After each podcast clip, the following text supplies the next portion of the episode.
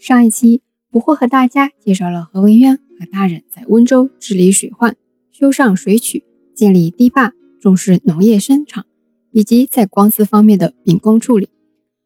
今天我们来讲讲何文渊在温州的其他漂亮政绩。在文化推广与人才的培养上，何文渊做的也很漂亮。他培养的温籍学生在日后都很有作为。那在我们温州博物馆的历史厅第三单元展厅的中间段，有一个屏风，上面写着“温多士为东南最”，什么意思呢？也就是宋朝的时候，温州学子中啊中举的很多很多，所以呢是为东南最。但是啊，我们也知道，宋朝之后呢，文化鼎盛之势一路下滑，到了明朝的时候啊，温州居然只出了一个状元，这个状元就是周旋。这个状元周旋啊，和何文渊有什么关系呢？何文渊是周旋的老师，两个人是师徒关系。这啊，还有一段趣闻呢。周旋是明代的温州人，出生在今天我们鹿城区的横渎这边，家境啊比较贫寒，是真正的寒门学子。周旋这个学子啊，非常的好学，勤劳，诗文都非常的好。但是呢。却连续考了五次，都落榜了。就在第五次落榜的第二年啊，在何文渊工作办公的地方，也就是温州府衙里面，发生了一件稀奇的事儿。什么事儿呢？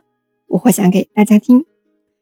这天啊，我们的何文渊何大人正在温州府衙的明伦堂内教学生们上课。这些学生们有些谁呢？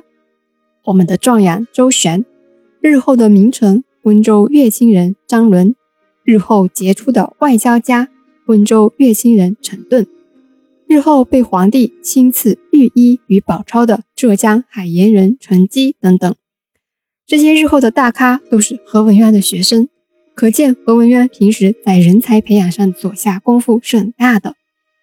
在何文渊的教导下，学生们正在研读圣贤书。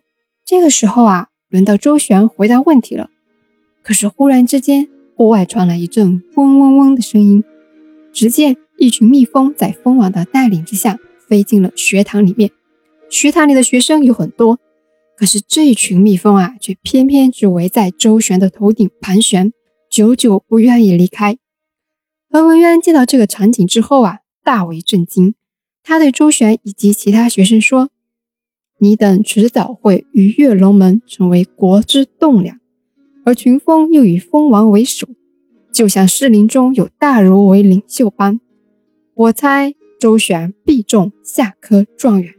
果不其然，何文渊一语中的，周旋日后终于成为了明朝温州唯一的文状元。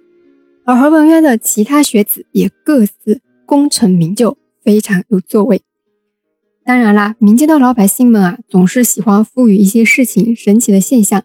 周旋之所以能中状元，当然是离不开自己的埋头苦读，以及老师何文渊的谆谆教导啦。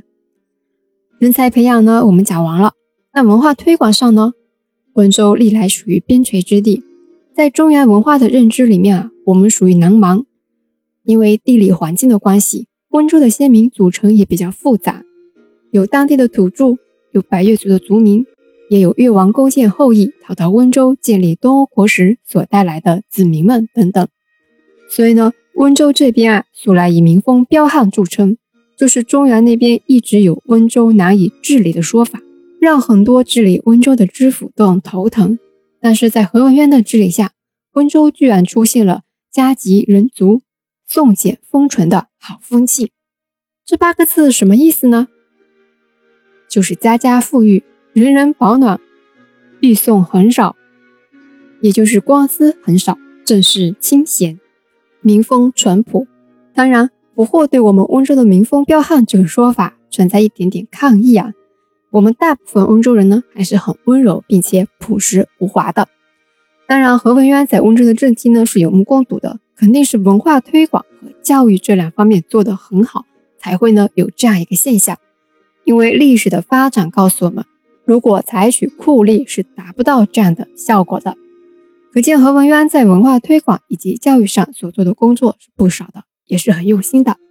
那百姓为了突出何文渊的政绩，说温州的民风彪悍到难以治理啊，也是有一点点夸大。